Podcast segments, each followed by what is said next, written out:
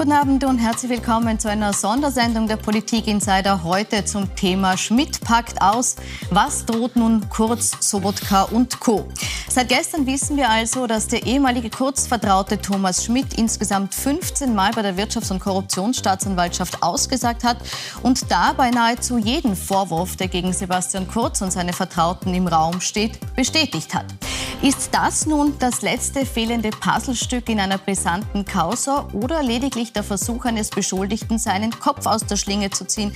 Darüber diskutiere ich heute mit meinen Gästen im Studio und begrüße dazu Florian Klenk. Er ist Chefredakteur und Herausgeber des Falter und sagt, jetzt packt der engste Vertraute von Sebastian Kurz über Regierungskriminalität aus. Kurz wird einer Anklage nicht entkommen.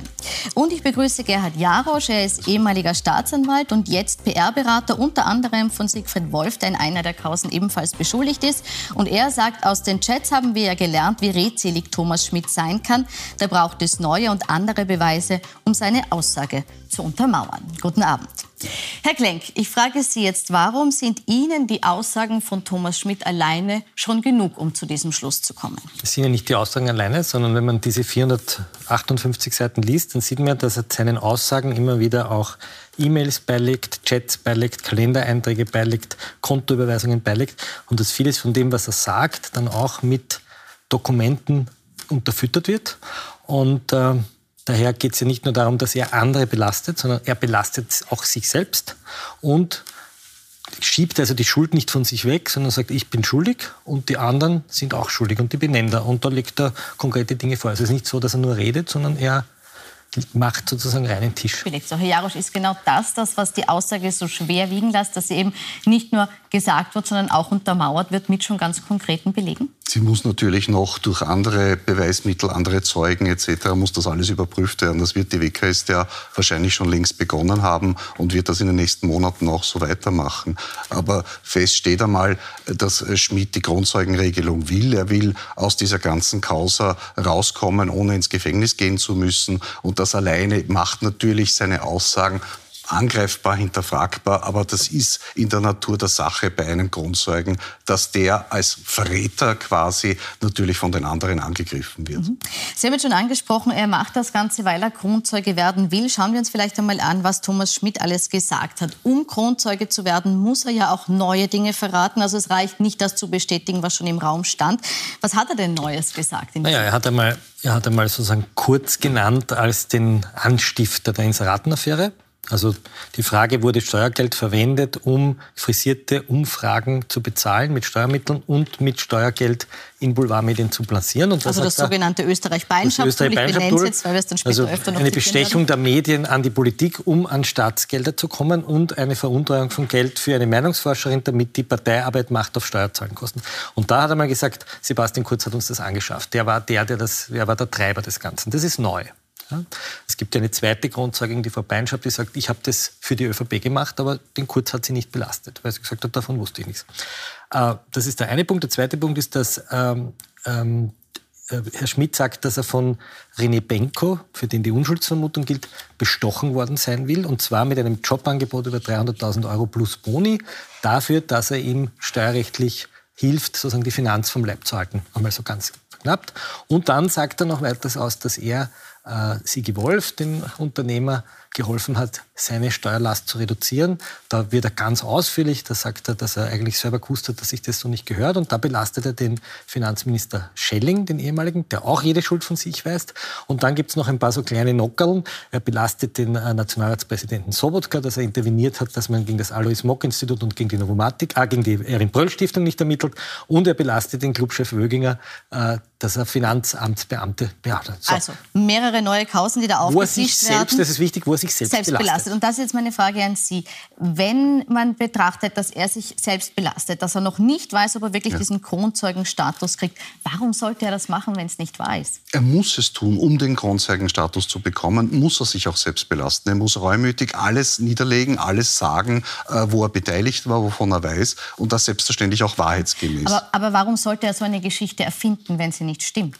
Das müssen Sie ihn selbst fragen, falls das so ist. Aber ich glaube, wesentlich wichtiger, als einfach das nur so zu nehmen, zu sagen, das ist jetzt die Wahrheit, wird sein, dass die WKStA und später allenfalls auch noch ein Gericht äh, das zu überprüfen hat, indem andere Leute, es waren ja viele Leute beteiligt bei diesen Sachen, äh, dazu befragt werden, mit dem konfrontiert werden, was Schmidt hier ausgesagt hat, dass andere Beweismittel wie eben die erwähnten Chats, äh, E-Mails etc. damit immer schön überprüft werden. Und das ist jetzt eine fein ziselierte Arbeit, die die WKStA vorzunehmen haben wird. Mhm.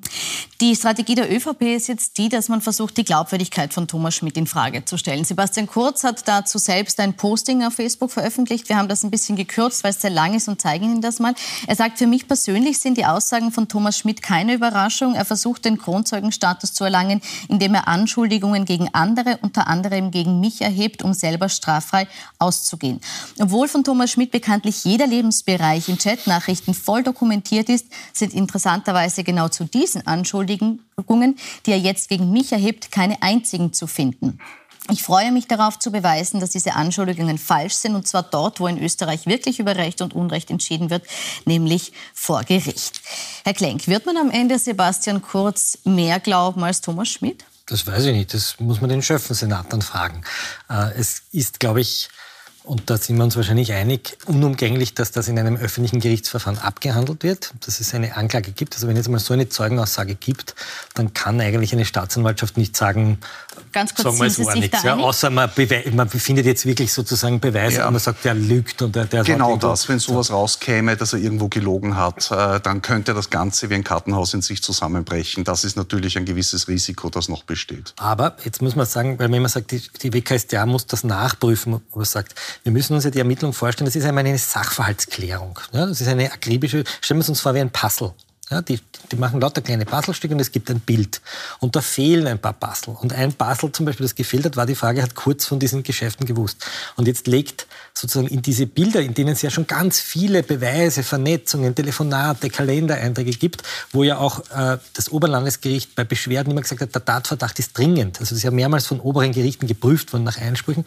Da legt jetzt Schmidt sozusagen ein paar entscheidende Puzzlesteinchen hinein. Aber ja? wie viel sind diese Puzzlesteinchen wert, wenn man bedenkt, dass er in diesen Aussagen ja nicht der Wahrheitspflicht unterliegt? Das ist eine Frage, die die Staatsanwaltschaft sozusagen klären muss, um einmal zu sagen, haben wir eine Verurteilungswahrscheinlichkeit, die hoch ist. Früher ist man, glaube ich, bis zu 90 Prozent gegangen, Verurteilungswahrscheinlichkeit, das hat man immer gesagt. Ich weiß nicht, ob das immer noch so ist. Und da muss die Staatsanwaltschaft sagen, ist die Wahrscheinlichkeit, dass er verurteilt wird, höher oder deutlich höher als die Wahrscheinlichkeit, dass er freigesprochen wird. Und wenn man diese Puzzlesteinchen jetzt schon liest, dann kann ich mir nicht vorstellen, dass eine äh, Staatsanwaltschaft oder eine Oberstaatsanwaltschaft sagt, das stellen wir ein, weil da ist nichts dran sondern das muss ein Gericht prüfen in einem öffentlichen Verfahren. Und wir dürfen hier nicht erörtern, wie das ausgeht. Das ist uns gesetzlich verboten. Das ist auch gut so. Das ist das, wo wir sagen, das Aber wäre Medienjustiz. Aber wir dürfen reden, ob es zur Anklage kommt. Darüber dürfen wir, wir sprechen. Wir dürfen über Fakten reden und mhm. wir dürfen darüber reden, welchen Verfahrensschritte passieren wird. Aber ob sie schuldig sind oder nicht und was in dem Verfahren passiert wird und ob sie dort andere Mitarbeiter auch äh, ein Geständnis ablegen können, das wissen wir nicht. Ja, wir haben ja bis vorige Woche nicht gewusst, dass der, dass der Thomas Schmidt ein, ein, ein Geständnis ablegen wird. Ja. Ich habe noch eine Frage zu diesem nicht unter Wahrheitspflicht stehen. Er muss nicht die Wahrheit sagen. Hätte es dennoch für ihn negative Konsequenzen, wenn er die Unwahrheit gesagt hat? Äh, zum einen für den Grundzeugenstatus. Wenn er da irgendwo gelogen hat, dann ist das weg. Dann wird er, wenn es eine Anklage geben wird, angeklagt werden und dann auch dementsprechend verurteilt werden. Durch den Grundzeugenstatus hat er ja die Möglichkeit, dass er eben nicht ins Gefängnis gehen muss, dass er nicht mit einer langjährigen Freiheitsstrafe zu rechnen hat, sondern dass mit einer Diversion, einer Geldbuße etwa äh, unter bestimmten anderen Auflagen die ganze Sache vom Tisch ist. Mhm. Sie haben jetzt beide gesagt, kritisch könnte es werden, wenn man draufkommt, er hat gelogen in diesen Aussagen. Jetzt äh, hat der Anwalt von Sebastian Kurz, Werner Supern, heute schon den Beweis antreten wollen, dass Schmidt die Unwahrheit gesagt hat. Und er sagt gegenüber der Austria Presseagentur, er habe der Staatsanwaltschaft eine Tonbandaufnahme übergeben, die, ich zitiere jetzt, was er dazu sagt, eine Bombe für den derzeitigen Ermittlungsstand darstellen und die Aussagen Schmidts massiv widerlegen würde. Es geht da konkret um das Beinschab-Tool, das Sie jetzt schon äh, beschrieben haben. Das muss ich nicht nochmal erklären. Was sagt Supern dazu? Er sagt in dem Telefonat, das vom Oktober 2021 stammt, das Sebastian Kurz aufgezeichnet hat, fragt Kurz mehrmals nach, wie man drauf kommt, im Gespräch mit Schmidt, dass er die Umfrage, in die Umfrageaffäre involviert gewesen sein soll. Und Schmidt erklärt ihm daraufhin, wie das Ganze passiert sein soll. Und Kurz fragt dann nochmal, wie man auf die Idee kommt, dass er das gewesen sein soll. Und sagt, äh, und Schmidt sagt dann, die bauen sich ihre eigenen Geschichten zusammen. Jetzt frage ich mich, wieso kommt dieses Gespräch heute zutage und wie entsteht so ein Mitschnitt von so einem Gespräch? Also wie es technisch äh, entstanden ist, das wissen wir nicht, aber ich nehme an, das kann man direkt am, am Handy selbst machen. Das ist äh, auch nicht so die wahnsinnig wichtige Frage. Nein, aber das warum ist, macht man das? Also was ist ja, die warum Motivation, macht man das, um, das aufzunehmen? Um, so, das meine ich mit wie entsteht Macht man das, um sich abzusichern und zu schauen, dass man möglicherweise Beweise für später sammelt. Das ist die einzige logische Erklärung, die es äh, geben kann davon. Äh, es könnte natürlich auch sein, dass das abgesprochen war zwischen den beiden, aber auch das werden wir, glaube ich, so nicht herausfinden können. Wie können wir es herausfinden? Nur indem man beide befragt und und, und dann sieht, wie die Antworten sind. Das ist leider immer so bei der freien Beweiswürdigung, dann später auch in einem Gerichtsverfahren. Äh, wir sind nicht Gott, niemand bei Gericht, bei der Staatsanwaltschaft kann in die Menschen hineinsehen.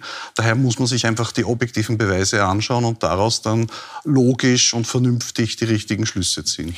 Sind Sie der Ansicht, dass dieses Gespräch, das jetzt vorliegt, die Aussagen von Schmidt schon ausreichend widerlegt? Also ich habe das gelesen heute, diese dieses Protokoll. Man kann das auf Twitter, habe ich das äh, getweetet. Wer es lesen will, kann sich das durchlesen. In voller Länge, nicht In jetzt voller die Länge. Und ich hatte den Eindruck, da sprechen zwei Personen, die davon ausgehen, dass sie überwacht werden. Formulieren wir es einmal vorsichtig so. Ja? Also Sie also, glauben, dass nicht nur Kurz, sondern auch Schmidt wusste das ja. Also wenn, ich, wenn sowas hochgeht und es finden Razzien statt, dann würde ich als Beschuldigter und wenn ich Bundeskanzler bin und äh, Spitzenbeamter im Finanzministerium davon ausgehen, dass ich möglicherweise in einer Telefonüberwachung stecke. Wir erinnern uns an Karl-Heinz Grasser, da bin ich jetzt super nackt, der war damals auch in einer Telefonüberwachung. Äh, da hat es auch Telefonate gegeben, wo Grasser mit Schüssel gesprochen hat, mit dem damaligen Bundeskanzler und wo er auch ganz lang beklagt hat, dass er unschuldig ist und was alles, wie, wie unfair das ist. Also ich, bin, ich wäre da ein bisschen äh, vorsichtig, ja, ob das entlastend ist. Ich stelle eine andere Frage. Wenn der Herr Bundeskanzler außer Dienst der Meinung ist, dass der ähm, Herr Schmidt lügt, dann hat er eine ganz einfache Möglichkeit. Er kann eine Unterlassungsklage einbringen beim Zivilgericht und kann sofort einen Zivilprozess starten und sagen, lieber Schmidt, du lügst. Äh, ich mache jetzt eine Unterlassungsklage vor Gericht, ich gehe ins Zivilverfahren und äh, bitte erbringe den Beweis dafür, was du gesagt hast. Also ich erwarte, dass Sebastian Kurz und alle, die hier belastet werden und es bestreiten, morgen noch beim äh, Gericht eine Unterlassungsklage, eine einstweilige Verfügung einbringen und sagen, lieber Herr Schmidt, da muss er nämlich dort als Zeuge aussagen. Ja, da ist er dann nicht beschuldigt in dem Verfahren. Er kann sich zwar entschlagen, auch der Kurz muss dann als Zeuge aussagen. Bitte unterlassen Sie, beweisen Sie. Also sprich, Kurz müsste dort unter Wahrheitspflicht als Zeuge. Ja, und Schmidt hätte die Beweislast ja, in dem Verfahren. Ja. Schmidt müsste beweisen, dass das, was er sagt, stimmt. Und dann sind wir vor einem Zivilgericht und das muss entscheiden. Das also wenn ich, ich den Sebastian ich, Kurz beraten würde, was ich nicht tue, äh, dann würde ich ihm dringend davon abraten, weil zum einen hat dieses Zivilverfahren keine Bindungswirkung für das Strafverfahren. Es ist natürlich ein gewisser Beweiswert da, das ist schon klar, aber das Strafgericht und die Staatsanwaltschaft sind nicht daran gebunden. Zum anderen würden gerade Medien wie der Falter und viele andere ganz laut Slap-Klage schreien, ja. äh, weil das ist ja böse, dass dieser jetzt so gute und anständige ja. Kronzeuge da niedergeklagt werden soll. Also das würde ich mir anschauen, ob das nicht Na, von Slap. irgendwem aufgegriffen also werden Also Slap-Klage wäre, wenn der Herr Schmidt ein Journalist wäre oder ein investigativer Enthüller und jetzt also Sie Sinn, dass man aber das Unterlassungsklage, die kostet mir noch nicht viel. Das ist, man kann einmal nur auf Unterlassung klagen, ja? nur feststellen, dass das falsch ist. Man muss ja nicht auf Schadenersatz klagen. Aber wir können hergehen und sagen, ich klage jetzt auf Unterlassung, eine einstweilige Fügung. Ich möchte, dass du das nicht mehr weiter verbreitest, weil es ist falsch. Ja? Und wenn ich so sicher bin wie Sebastian Kurz, ja, ab auf, aufs, aufs Zivilgericht. Würde das nicht seinen Standpunkt trotzdem unterstreichen, wenn er sagt, ich sage das nicht nur, sondern ich beweise es auch oder ich lasse es mir eben das Gegenteil beweisen? Die Frage ist halt, gerade wenn man die Beweislast hat für solche Dinge, wie kann ich denn manches dieser, manche dieser Dinge beweisen? Der Herr Schmidt selbst hat ja auch nicht die Möglichkeiten, die die Strafjustiz hat, die die Staatsanwaltschaft hat. Er kann nicht selbst Beweise aufnehmen oder solche Dinge mehr. aber es gäbe dann eine Akt Unterlassung. Er dürfte ja. es dann nicht mehr sagen. Das ja, wäre doch etwas, was kurz in die Hände spielen würde, wenn er sich so sicher ja. ist, dass er selber unschuldig ist. Ja, aber es ist bloße Spekulation. Also ich würde mal schwer davon ausgehen, dass das nicht passieren wird, dass es so eine Unterlassungsklage gibt. Es ist ja auch so, dass Sebastian Kurz vor dem Urausschuss sich entschlagen hat. Darf man auch nicht vergessen, ja? ähm, weil er nämlich gesagt hat, es besteht die Gefahr, dass er sich selbst belastet. Das finde ich ja auch, sozusagen auch Blümel, auch alle, die in diesem Verfahren erwähnt sind, haben sich dort entschlagen. Jetzt muss ich sagen, wenn ich der Meinung bin, ich bin komplett unschuldig, warum muss ich mich dann entschlagen? Das hat Lassen man noch erklären können. Ja, aber das ist auch eine Umdrehung. Natürlich hat jeder das Recht der Beschuldigte in einem Strafverfahren, dass er sich auch im Untersuchungsausschuss entschlägt. Und das macht dieses Recht sollte man den Leuten auch nicht nehmen. Eh nicht. Und dann mit der moralischen Keule kommen, ja, wenn du dir nichts zu Schulden hast kommen lassen, dann sag halt gefälligst aus. Also das kann man auch schwer von den Leuten verlangen. Naja, wenn er mal Bundeskanzler war, finde ich schon. Das ist was anderes. Und außerdem finde ich, wenn er selbst sagt, er macht vor Gericht, das wird geklärt und jetzt kann er mal reden und es reden immer nur die Opposition und die bösen Medien und die böse Schmidt, dann soll er doch reden. Das tut er aber nicht.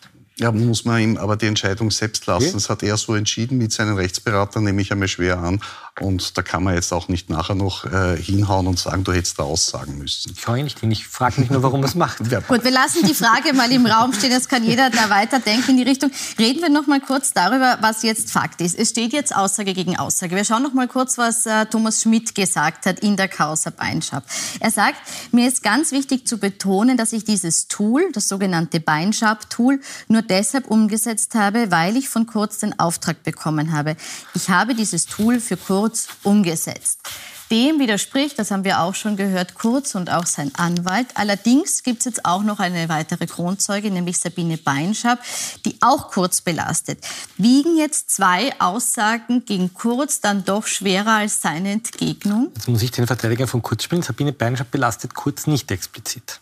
Ist wichtig mhm. zu sagen, sondern sie sagt, ich habe diese Studien für die ÖVP gemacht und ich wurde mit Steuergeld dafür bezahlt. Das ist okay, das, was ohne sie namentlich sie belastet, zu nennen. Sie belastet Sophie mhm. Karmasin, mhm. Familienministerin, die kurz auch in Urhaft saß deshalb. Ähm, das, das muss man auseinanderhalten. Sie hat über dieses, Schmidt sagt ja, dieses Verhältnis Kurz-Schmidt, darüber haben die anderen am Anfang wenig gewusst. Das war sozusagen ein kleiner verschworener Zirkel. Das kann man glauben oder nicht. Ja. Das, was ist, wenn man sagt, es steht Aussage gegen Aussage, es gibt mehr als Aussage gegen Aussage. Es gibt eben auch Chats, wo Sophie Kammersin, wo Thomas Schmidt die Manager der, der, der, Zeitung Österreich und den Chefredakteur sozusagen äh, rügen und mahnen, dass er nicht Abmachungen eingehalten hat. Es gibt Chats, wo Thomas Schmidt sagt, äh, du weißt doch, wie du deinen Minister in die Zeitung bringst. Du gehst zu dem einen für die Kohle und für den anderen für die Geschichte. Es gibt diese Überweisungen der Inserate, die solche Wellen machen. Und es gibt auch Chats von Sebastian Kurz, wo er immer wieder informiert wird, was das Beinschab-Tool für ihn bedeutet. Das sind Indizien. Es ist nicht so, dass man da jetzt einen, einen, einen Briefwechsel findet, wo drin steht, heute sind wir korrupt und, und beklauen den Staat, sondern man versucht minutiös hier sozusagen eine Indizienkette zu machen und Beweise zu sammeln. Mhm. Und anders als im Fall Grasser, wo es um viel mehr Geld gegangen ist, gibt es hier, und das ist das erste Mal in der Zweiten Republik, einen Menschen, der im System war, der Kabinettschef war, der Generalsekretär war, der ÖBAG-Chef war, der der engste Vertraute war. Und er sagt, ich erzähle jetzt. Das ist anders als in der Telekom-Affäre, da war es ein Manager. Das ist anders als in der Hypo-Affäre, da war es ein, ein, Steuerberater. Das ist anders als in der Buwok-Affäre, weil da war es nur ein Berater. Sondern jetzt haben wir jemanden aus der Regierung. Mhm. Ist das eine andere Dimension, gerade jetzt in dieser speziellen Causa? Ich glaube, dass die gesamte Causa alle bisherigen Maßstäbe sprengt. Äh, allein die Anzahl der Beschuldigten, die, die, äh, der Umfang des Aktes, die verschiedensten Fakten, die da auch leider in einem Verfahren zusammengeführt werden. Aber das ist eine andere Diskussion. Ähm, und dass eben aus der Regierungsspitze von ganz oben solche Dinge äh, gemacht worden sein sollen, äh, das ist natürlich eine ganz andere Dimension. Ein zweiter Aspekt, das ist jetzt leider der negative, aber den muss ich auch anbringen, ist, dass die Unschuldsvermutung äh, auch mit diesem Verfahren wieder den letzten Todesstoß geradezu erfahren hat, weil auch wenn wir es alle immer wieder betonen, du machst das im Falter, in allen anderen Medien kommt es auch immer wieder, aber in der Öffentlichkeit ist ein Bild jetzt festgefahren, das ist festgesetzt in den Leuten und für die ist es jetzt schon klar, wer da was wann gemacht haben soll. Und das ist bedauerlich. Aber das liegt halt daran, dass unsere Ermittlungsverfahren nicht mehr nicht öffentlich sind, so wie sie es eigentlich sein sollten nach der Strafprozessordnung, sondern de facto öffentlich geführt. Okay. Eine kurze Replik dazu würde ich für den gerne nach einer kurzen Pause einholen. Dann schauen wir uns auch an, welche Konsequenzen Sebastian Kurz denn drohen in weiterer Folge und auch welche politischen Konsequenzen die Causa noch haben kann. Bis gleich.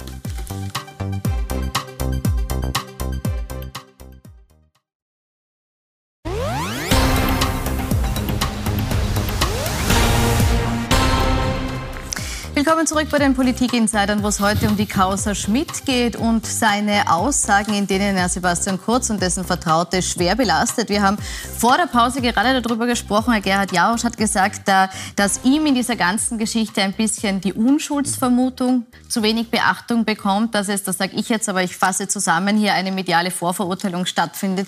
Herr Klenk, da noch eine kurze Replik. Stimmt dieser Vorwurf? Sind Nein, wir hier zu wenig achtsam mit den Menschen, die Ganz im Gegenteil. Ich finde, dass wir auch zum Beispiel in dieser Sendung sehr vorsichtig sind und sagen, was, was sind die Fakten und was ist die rechtliche Beurteilung. Und die Unschuldsvermutung verbietet uns nur eine juristische Beurteilung der Fakten. Es verbietet den Medien aber nicht, über die Fakten und die Missstände zu schreiben, die man recherchieren kann und belegen kann. Und das ist wichtig, weil immer wieder behauptet wird, die Medien verletzen die Unschuldsvermutung, die Medien machen eine Medienjustiz. Nein, die Medien berichten darüber, was diese Regierung hinter dem Vorhang wirklich gemacht hat. Und das ist erlaubt. Gemacht haben soll. Das das Na, zum Teil gemacht hat. wir wissen ja, viele Chats wissen wir ja. Wir ja. wissen ja, wie Postenbesetzungen funktioniert haben.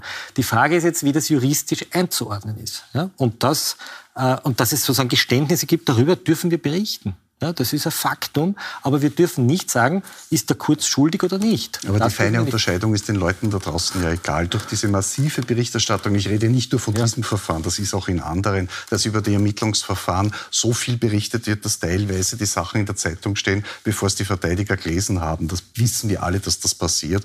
Und das ist natürlich ein Problem für die Unschuldsvermutung. Weil auch wenn, da gebe ich dir recht, vorsichtig, auch hier eben wieder vorsichtig berichtet wird und, diskutiert wird, trotzdem durch die Massivität der Berichterstattung alleine leidet das. Nein, die Presse ist der Wachhund der Demokratie und die Presse hat die Machthaber zu befragen, ob sie das ihnen anvertraute Steuergeld und die ihnen anvertraute Macht ordentlich eingesetzt haben. Und wir sind dafür da, die Öffentlichkeit herzustellen. Und äh, natürlich können wir das auch berichten, bevor es der Verteidiger aus den Akten erfährt. Es wäre noch schöner, dass man erst berichten darf, wenn es der Anwalt gelesen hat oder wenn er es freigibt oder wenn der Politiker ein Okay gibt. Natürlich nicht. Wir dürfen dann berichten, wenn wir die Informationen haben. Und das ist auch gut so. Das ist auch ein Verfassungsrecht, so wie die Unschuldsvermutung. Und ich glaube, dass wir das eigentlich ganz gut hinkriegen. Schauen wir uns vielleicht an, worum es geht. Also wir haben jetzt die Kausen schon ein bisschen beschrieben. Die Frage, die sich aber alle stellen, ist schon, okay, welche Konsequenzen kann das haben? Und jetzt rede ich noch nicht über die politischen Konsequenzen, die kommen gleich, sondern wirklich die juristischen.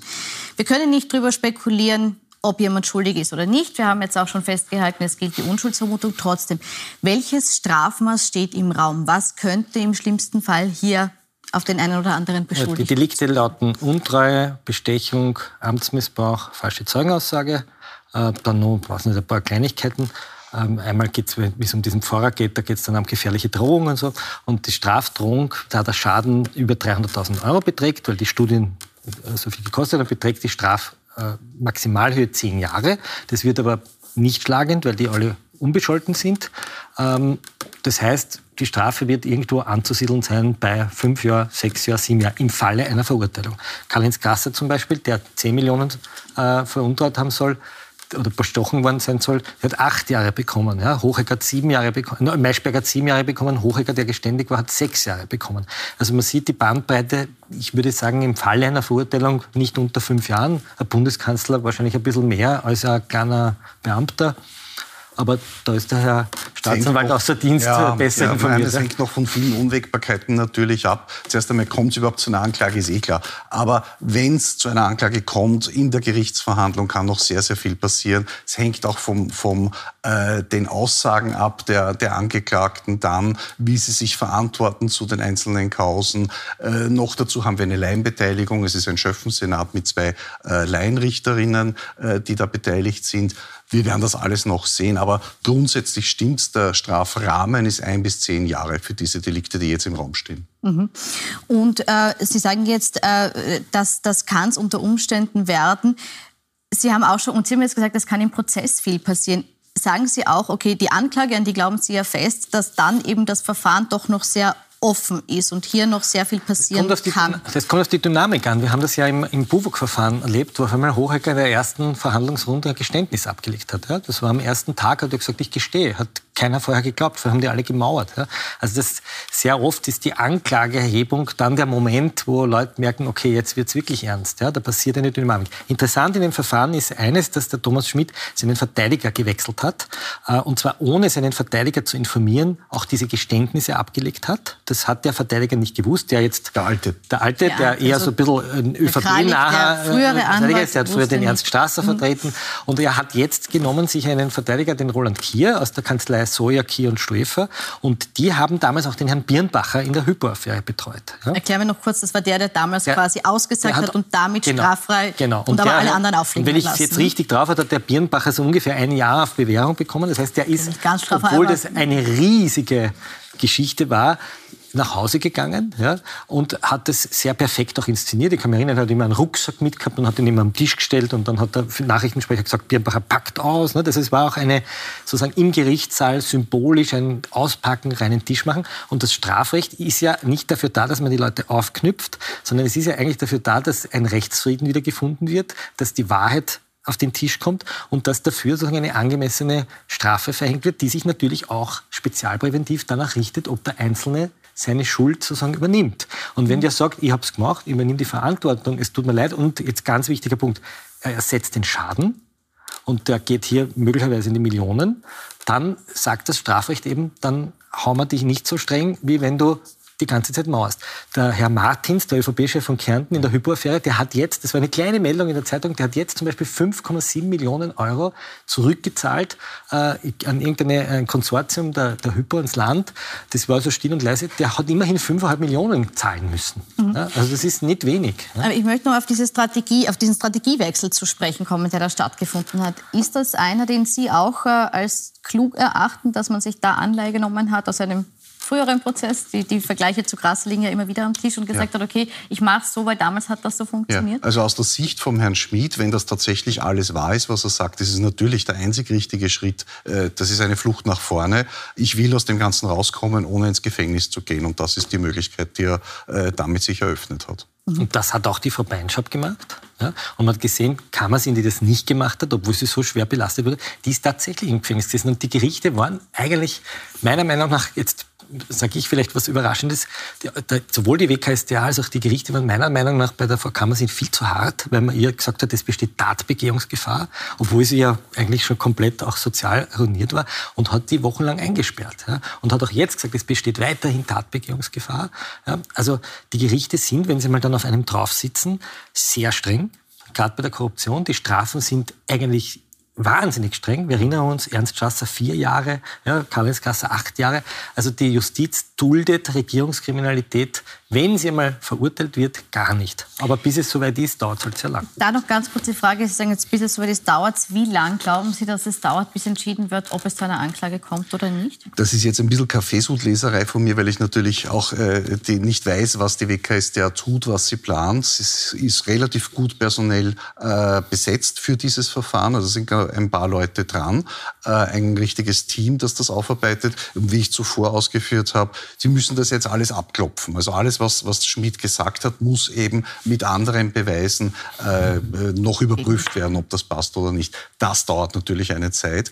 Äh, die Vorbereitung der Grundzeugenregelung dauert auch eine Zeit, das ist der Rechtsschutzbeauftragte einzubeziehen, der sich dagegen aussprechen kann. Äh, und schließlich, wenn die WKStA sich entscheidet, eine Anklage zu erheben, muss sie diese Anklage noch den Oberbehörden vorlegen, also der Oberstaatsanwaltschaft und dem Justizministerium. Auch das dauert eine Zeit. Die wollen natürlich auch nicht von heute auf Gut, morgen. Jetzt machen wir so ganz kurz über den Daumen, also können Sie es nicht. Oder kann Eine, nicht einige so Monate bis eineinhalb, zwei Jahre. Es kann tatsächlich auch noch so lange dauern. Es gibt ein ganz gewichtiges Problem, weil äh, Gerald Jarasch gesagt hat, die Staatsanwälte sind gut ausgestattet, die Gerichte sind es nicht. Und eines der großen Probleme in diesem Verfahren ist, dass in der äh, ursprünglich in der Casino-Sache, das war ja der Staat, sehr viele E-Mails von Rechtsanwälten beschlagnahmt wurden und in der Inseratenaffäre sehr viele E-Mails von Journalisten, nämlich von Wolfgang Fellner. Und die müssen gesichtet werden. Das sind Tausende, wenn nicht Zehntausende Mails. Und es gibt dafür nur einen Haft- und Rechtsschutzrichter, der jetzt den Flaschenhals bildet und der jahrelang braucht. Die Fellners haben jetzt beantragt, dass sie über 60 Monate Frist brauchen, um diese Mails zu durchforsten. Ja, 60 Monate. Also hier müsste eigentlich das Justizministerium die Gerichte massiv verstärken, damit hier auch im Sinne der Beschuldigten ein zügiges Verfahren ist. Die Staatsanwälte sind hier sozusagen in dem Moment nicht der Flaschenhals, sondern es sind die Gerichte. Die Gerichte. Gut, was es schon für Konsequenzen gibt, das sind politische Konsequenzen. Sowohl Gernot Blüm als auch Sebastian Kurz haben ja bereits sich aus der Politik zurückgezogen, auch oder vor allem auf Druck äh, des Koalitionspartners hin. Jetzt kommen aber durch neue Aussagen von Thomas Schmidt auch andere ÖVP-Politiker wieder unter Druck, nämlich Wolfgang Sobotka unter anderem. Wir haben ja auch vorbereitet, was Thomas Schmidt über ihn aussagt. Magister Sobotka intervenierte bei mir.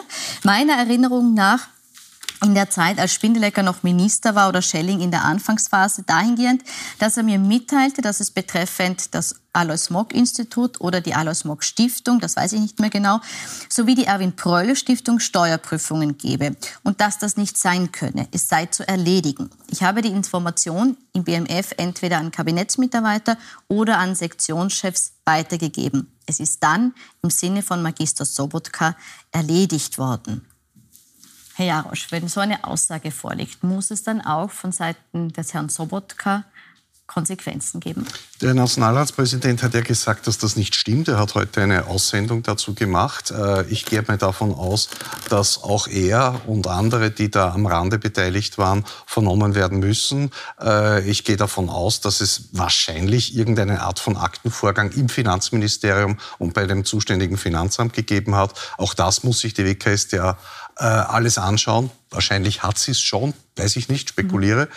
Ähm, die Rücktrittskultur in Österreich, wie wir wissen, ist nicht wahnsinnig stark ausgeprägt. Das hat auch einen, es klingt jetzt blöd, wenn ich das sage, aber es hat auch einen guten äh, äh, Sinn, dass man nämlich nicht einfach so abgeschossen werden kann aus hohen und höchsten politischen Ämtern. Und der äh, Nationalratspräsident ist in der Rangordnung unserer Republik die Nummer zwei nach dem Bundespräsidenten. Also das ist schon jemand, das ist schon deutlich mehr als ein, ein bloßes, unter Anführungszeichen, Regierungsmitglied. Äh, Ob es dazu Konsequenzen äh, kommen wird, wage ich einmal stark zu bezweifeln. Wenn es zu einer Anklage, Verzeihung, wenn es zu einer Anklage Frage kommt, dann möglicherweise ist es was anderes. Mhm. Ist es gut, dass man da sagt, okay, man tritt nicht gleich zurück, weil sonst könnte jeder jeden anpatzen und wir hätten nie jemanden naja, im Amt? Also die Sache ist wahrscheinlich, wenn ich sie richtig gelesen habe, verjährt, weil das war 2013. Das heißt, das ist jetzt neun Jahre und ich glaube, wenn es eine Anstiftung zum Amtsmissbrauch ist, verjährt es nach fünf Jahren? Hängt davon ab, welche ja. Qualifikation ja. wir haben. Wenn also, wir auch bei ein bis zehn Jahre also sind, ist es noch nicht verjährt. Es gibt ein Verjährungsthema. Das kann mhm. ein Grund sein. Es ist ja auch die Frage, ob die Novomatic sozusagen eine Bestechungszahlung geleistet hat über das Alois Mock Institut eingestellt worden wegen Verjährung. Da sind ja 100.000 Euro an Rechnungsübernahme äh, festgestellt worden. Und insofern ist es interessant, dass die Steuerprüfung gerade dieses Thinktanks, das sind ja diese Vereine, von denen Strache in Ibiza gesagt hat, dass am Rechnungshof vorbei Gelder der Glücksspielindustrie an parteinahe Organisationen fließen. Ähm, ebenso die Erwin Böll Stiftung, dürfen wir auch nicht vergessen, da sind in geheimen Regierungsbeschlüssen über eine Million Euro an Steuergeldern von der Regierung Bröll in die Bröll Privatstiftung transferiert worden. Der Landesrechnungshof hat gesagt, das Geld muss wieder zurückgezahlt werden. Es gibt überhaupt keinen Grund, warum die das kriegen. Die Frau Landeshauptfrau, die damals mitgestimmt hat, hat dann gesagt, sie will das Geld wieder haben und es ist aufgelöst worden. Also das waren schon Gefäße, wo man sich gefragt hat, was tut der Herr Sobotka und was tut der Herr Bröll mit, dieser, mit diesem Geld. Ja? Und dass da die Finanz hinschaut und sich das genauer anschaut, das wäre natürlich für Niederösterreich sehr unangenehm gewesen. Ich glaube ganz persönlich, da die Niederösterreich-Wahl bevorsteht, wird die Frau Landeshauptfrau vielleicht dem Herrn äh, Nationalratspräsidenten doch irgendwie einen Fingerzeig geben und sagen, die zwei Institutionen im Wahlkampf wieder zu thematisieren, ist vielleicht doch nicht so gut, wenn es darum geht, über 40 Prozent zu kriegen. Mhm. Also ich glaube, das dass heißt Herr Sobotka... Aber mit welcher Konsequenz? Naja, wenn also es gibt zwei Möglichkeiten. Also er könnte Sobotka, wenn Sobotka sozusagen die Würde des Amtes schützen möchte, dann müsste er natürlich sagen, nachdem es so eine Aussage gibt, muss ich die Würde des Amtes schützen und ich ziehe mich zurück und jemand anderer wird gewählt. Das wäre eigentlich das, was in jedem anderen Land oder sagen wir mal in Deutschland passieren würde nach so einer Beschuldigung. Aber glaubt jemand so. dran, dass das passiert? Nein. Äh, es kann sein, dass er die Würde der ÖVP schützen will und sagen will, und zwar die Würde der niederösterreichischen ÖVP, die ja nicht ganz unbedeutend ist, und dass er dann sagt, äh, um den Wahlkampf nicht zu gefährden, ziehe ich mich langsam zurück und kriegt halt vielleicht irgendein Amtel in der niederösterreichischen Parteienverwaltung. Aber natürlich, wenn man so belastet wird, ähm, glaube ich, muss man irgendwann einmal sagen, ich, ich nehme mich mal zumindest temporär aus dem Spiel. Ja. Wäre das jetzt aus der politischen Perspektive sinnvoll, gerade weil eben Wahlen in Niederösterreich Genau das macht es eben so kompliziert, dass da jetzt Wahlen sind, weil jeder, jeder Schritt, jeder Move, ähm, zurücktreten, in Pension gehen, wie auch immer, oder bleiben, beides kann der ÖVP schaden in Niederösterreich. Und daher ist es extrem gefährlich, hier jetzt vorschnell eine Reaktion zu ziehen. Ich gehe einmal schwer davon aus, dass das noch einige Wochen dauert, bis da überhaupt eine Entscheidung gefunden wird. Mhm. Die Wahl Wahl ist, wenn ich mich jetzt nicht ganz irre, im Jänner ja. äh, 23. Das heißt, wir haben noch ein paar Monate. Äh, allzu knapp vor der Wahl darf sowas natürlich auch nicht passieren. Umso mhm. schlimmer wären dann die Auswirkungen für die Wahl. Aber man muss sagen, äh, äh, das, was äh, Schmidt da aussagt, der hat ja zum Beispiel auch ausgesagt, dass ein Industrieller, der Herr Ohne Sorg, dass man dem sozusagen gesagt hat, er soll Geld zahlen für eine, für eine Kampagne oder für die industriellen Vereinigung, damit Österreich besonders schlecht dasteht und kurz sozusagen als Retter dasteht. Und der Herr Ohne Sorg hat das halt bestätigt. Ja, also es ist nicht so, dass der Herr Schmidt dort sitzt und die Dinge erfindet. Ja, also zumindest bis jetzt, auch Aussagen jetzt bestätigt bestätigen worden. Leute auch aus diese Aussagen. Das ist natürlich wird der Herr Sobotka nicht sagen, ja genau so war es, ich habe ihm angestiftet, äh, uns die Finanz vom Leib zu halten. Ja, und das wird auch der Herr Benko und der Herr Wolf nicht sagen. Letztlich muss man das rekonstruieren. Beim Herrn Wolf gibt es ähm, sozusagen doch ein, ein E-Mail-Verkehr, der zumindest einmal schwer verdächtig ist. Es gibt beim Herrn Benko einen E-Mail-Verkehr, es gibt Warnungen von internen Beamten. Ja, man kann das alles bei uns in der Zeitung nachlesen, wo man wirklich sieht, dass auch Beamte intern gesagt haben, das geht nicht. Ja, und auch Schmidt hat ja letztlich gesagt, dass ihm irgendwie, ich, ich übersetze das in meinen Worten, irgendwie angefangen hat zu grausen, wie hier sehr reiche Menschen mit sehr viel Geld äh, herumschlagen und äh, jetzt gerade in einer Zeit, wo vielleicht sehr viele Leute ganz wenig Geld haben. Mhm. Wo es noch mal mehr wiegt. Ähm, vielleicht noch mal zu sprechen auf die politischen Konsequenzen. Also Sie haben gesagt, man muss genau abwägen, welche Schritte man jetzt setzt. Eine politische Konsequenz, die es schon gegeben hat, war der Korruptionsurschuss, also ÖVP-Korruptionsurschuss. Und der soll, so ist der aktuelle Stand, nicht verlängert werden. Die Fraktionsvorsitzende der NEOS begründet das folgendermaßen. Wir schauen noch kurz noch mal rein. Wir haben im Korruptionsuntersuchungsausschuss multiplen Machtmissbrauch aufklären können und aufzeigen können. Inseratenkorruption, Steuerung der Medien zum eigenen Interesse, hier Sebastian Kurz. Postenkorruption, Vergabekorruption, weil völlig intransparent. Alles ausgemacht clandestin über Messages, nicht in Akten wohl dokumentiert mhm. oder, wenn dokumentiert, geschreddert. Diese Herren sind politisch für diese Missstände unter der Ära Kurz verantwortlich. Ein Finanzminister Blümel, der das zulässt, und ein Kanzler Kurz. Das ist politisch schon ganz klar und ich muss dafür nicht einen Tag noch im Urausschuss sitzen. Ist das so klar und braucht man deshalb keinen Urschuss mehr in der Causa? Man muss das auch immer unterscheiden. Die politische Verantwortung, die untersucht werden soll im Urausschuss und die strafrechtliche Verantwortung, die die Staatsanwaltschaft, die Kriminalpolizei und später das Gericht zu untersuchen haben. Oft denke ich mir schon beim Untersuchungsausschuss, dass es hier ein bisschen mehr in Richtung strafrechtliches Tribunal geht, als in Aufklärung der politischen Verantwortlichkeit. Ähm, ich denke auch, dass ein, das ist jetzt bitte nur eine, eine Mutmaßung, Mutmaßung von mir, dass die meisten Leute das Interesse an dem Untersuchungsausschuss tatsächlich verloren haben. Jetzt natürlich durch diese neuen Aussagen von Schmid äh, wird es wieder ein bisschen spannender werden. Aber im Großen und Ganzen glaube ich nicht, dass da noch sehr viel Neues rauskommen wird. Also ich habe ursprünglich war ich der Meinung äh, von Frau Crisper, dass es genug ist, dass man genug weiß.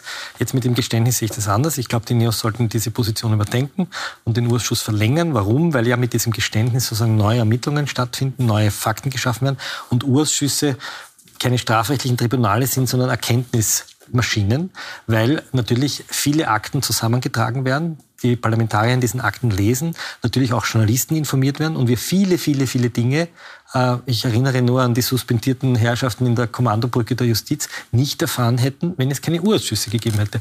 Das heißt, Urausschüsse sind Transparenzmaschinen in Zeiten von Nebel, Vernebelungsmaschinen. Ja, die, die Parteien versuchen alles zu vernebeln und da wird ein bisschen Wind weggeblasen. Und das ist natürlich den Verantwortlichen zuwider. Darum versuchen sie auch, wie das Sobotka gesagt hat, die Wahrheitspflicht dort abzuschaffen äh, oder zu sagen, es ist eine Löwinger Bühne, ja, so wie wenn die Löwinger Bühne irgendwie äh, eine Wahrheitspflicht äh, gelten würde. Also ich halte das für falsch mittlerweile. Ja, also ich habe das Anfang richtig gefunden, aber ich finde, die Neos müssen jetzt umdenken. Mhm. Gehen Sie davon aus, dass Sie es tun? Weiß ich nicht. Ich meine, jetzt lesen Sie mal die 458 Seiten von Schmidt und vielleicht kommen Sie dann zu dem Ergebnis, dass es sich die Sachlage geändert hat und es vielleicht doch besser ist, mit den Sozialdemokraten und mit der Freiheitlichen Partei den Untersuchungsausschuss zu verlängern. Ja. Lustigerweise hat sogar Vizekanzler Werner Kugler gesagt, die NEOS sollen sich das nochmal äh, überlegen. Äh, da vielleicht noch anschließend eine Frage. Was heißt diese neue Aussage oder heißen diese neuen Aussagen oder neu bekannt gewordenen Aussagen für die Koalition insgesamt? Nachdem in der Regierung jetzt keine Leute mehr sind, die da unmittelbar involviert sind in, in, in diese Sache, in der Regierung sage ich bewusst, ich meine nicht den Herrn Nationalratspräsidenten. Und den Herrn Wöginger, der auch in einer Klausel. Aber eben nicht, nicht auf der Regierungsbank sitzt. Ja. Äh, nachdem das so ist, gehe ich einmal schwer davon aus, dass es wahrscheinlich eine Belastung ist, wiederum für die Koalition, das ist mir klar. Aber in Zeiten wie diesen, wir haben eine Pandemie nach wie vor, wir haben eine riesige Energiekrise ausgelöst durch den Krieg in der Ukraine. Ukraine, durch den Angriffskrieg der Russen. Äh, die Leute haben teilweise wirklich Sorgen, wie sie ihre Heizungsrechnung bezahlen sollen äh, und, und haben massive Ängste. In diesen Zeiten Neuwahlen glaube, ist keine gute Idee. Und das wird wahrscheinlich nicht passieren. Die ÖVP, Verzeihung, ganz kurz ja. noch, ÖVP hat sowieso kein Interesse, jetzt die Koalition äh, in die Luft fliegen zu lassen. Und ich denke, auch bei den Grünen ist das enden wollend, dieser Wunsch. Also im Moment noch keine Zeichen, die auf Neuwahlen stehen. Wie es weitergeht in der Causa, was noch alles enthüllt wird, das können Sie bei uns auch nachlesen auf plus24.at. Da finden Sie auch die angesprochenen Telefonprotokolle und auch die Chats, wenn Sie ein bisschen weiter zurückscrollen. Also wir halten Sie auf dem Laufenden. Ich bedanke mich für das Gespräch, für das Spannende und die Einblicke und wünsche Ihnen noch einen schönen Abend auf plus 24.